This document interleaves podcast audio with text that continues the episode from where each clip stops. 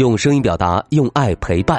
宝贝儿，你好，我是爱讲故事的故事超人优爸。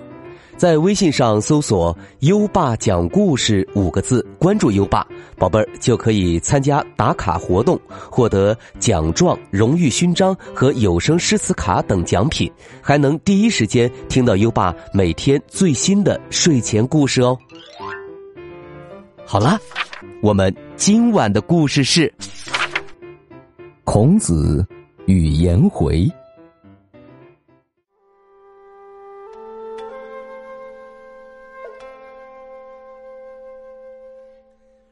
孔子是我国古代的圣人，是儒家思想的代表人物。他很有智慧，懂得很多的道理，所以很多学生愿意跟着他一起学习。据说，他收了三千多个学生呢。在这三千个学生里面，有七十二个学生是孔子的得意门生，就是。成绩和表现最好的人，而这七十二个人里面，有一个学生孔子最喜欢，他就是颜回。颜回是孔子最小的学生，人很内向，不爱说话，但是勤奋好学，为人很善良，所以孔子非常欣赏他。有一年。孔子带着自己的学生们周游列国，四处宣传自己的思想。可是，那个时候，兵荒马乱，大家都在忙着打仗，哪有闲工夫听孔子说他的理想呢？所以，孔子一路上都没得到什么好的招待，旅途漫长，渐渐的，粮食也吃完了，大家。一日三餐只能摘点野菜吃，孔子已经七天没吃下一粒米饭了。学生颜回心疼老师没有饭吃，于是跑去给老师借一点粮食。他找到附近的农夫，好不容易借到了一些白米，答应农夫将来一定好好报答。然后就赶紧跑回来给老师煮饭。噗噜噜，噗噜噜，锅里升起了热气，米饭的香味飘散开来。饭快煮熟时，颜回掀起锅盖，闻了闻，又看了看，然后皱了皱眉头，也不管烫手不烫手，伸手抓了一些白饭就往嘴里塞。这一幕恰巧被孔子看见，孔子心想：这孩子煮了饭，怎么没请老师先吃，自己就开始吃了？有那么饿吗？一会儿我得提醒他一下。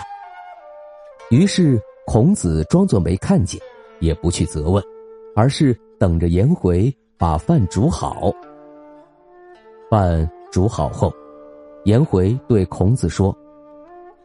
老师，饭煮好了，请您来吃。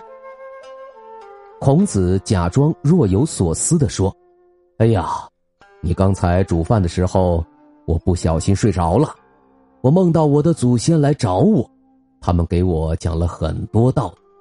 我想，既然这个饭刚煮好还干净，没有人吃过，不如我们就先拿一点来祭祖先，让祖先第一个吃吧。”颜回顿时变得慌慌张张的，他腾的一下站了起来，说：“老师，不可以，不可以拿来祭祖的。这锅饭，学生，学生刚才已经，已经先吃了一口了。”孔子摸了摸胡须，问：“哎，刚煮好的饭，你为什么就先吃了？”颜回低着头。脸涨得通红通红的，嘴里喃喃地说：“刚才在煮饭时，学生不小心把柴火的灰弄进了锅里，白饭沾上了灰。学生想到老师教导我们要爱惜粮食，白饭丢了太可惜，可可是又不能给老师吃，所以，所以学生只好抓起来，先吃了。哎呀！孔子听了一拍大腿，恍然大悟，原来是自己错怪了颜回。他对自己的错误感到十分愧疚，他让颜回坐下，抱歉的说：“对不起，老师错怪你了。”说着，他又站起来，对他的学生们说：“同学们呐，我平常总在夸颜回，但刚才呢，我却还是怀疑他，说明我们看人呐，可不能从一个面去看，要从多个方面。”去了解哦，大家听了老师的话，纷纷点头。后来，孔子被称为圣人，颜回则是孔子一生之中夸奖最多的学生，成了孔子学生中排行第一的人。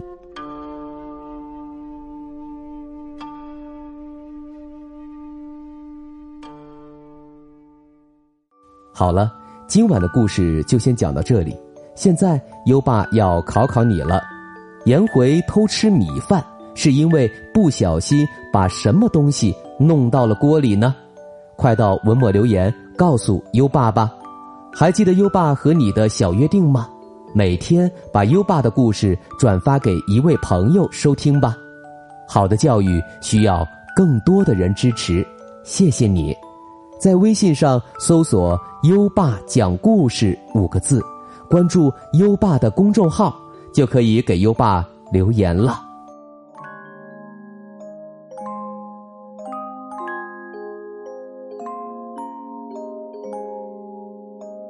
到该睡觉的时间了，宝贝儿，跟着优爸，开始我们的睡前仪式吧。第一步。盖上你的小被子，不要着凉。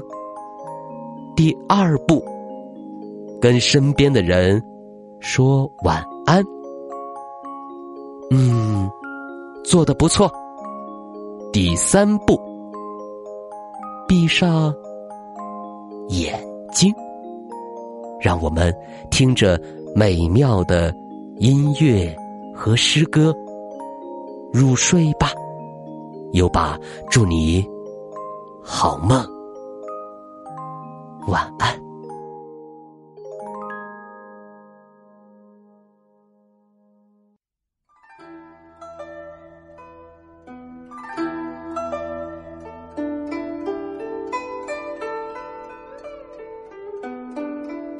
绝句，唐，杜甫。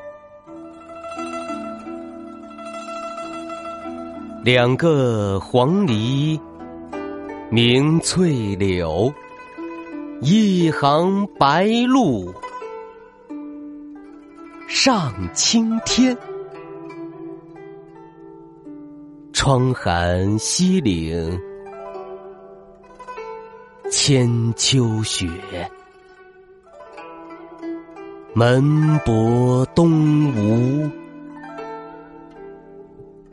万里船，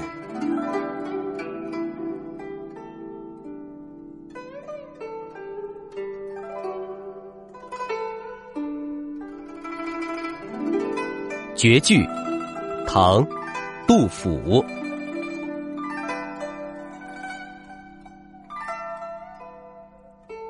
两个黄鹂鸣翠柳。一行白鹭上青天，窗含西岭千秋雪，门泊东吴万里船。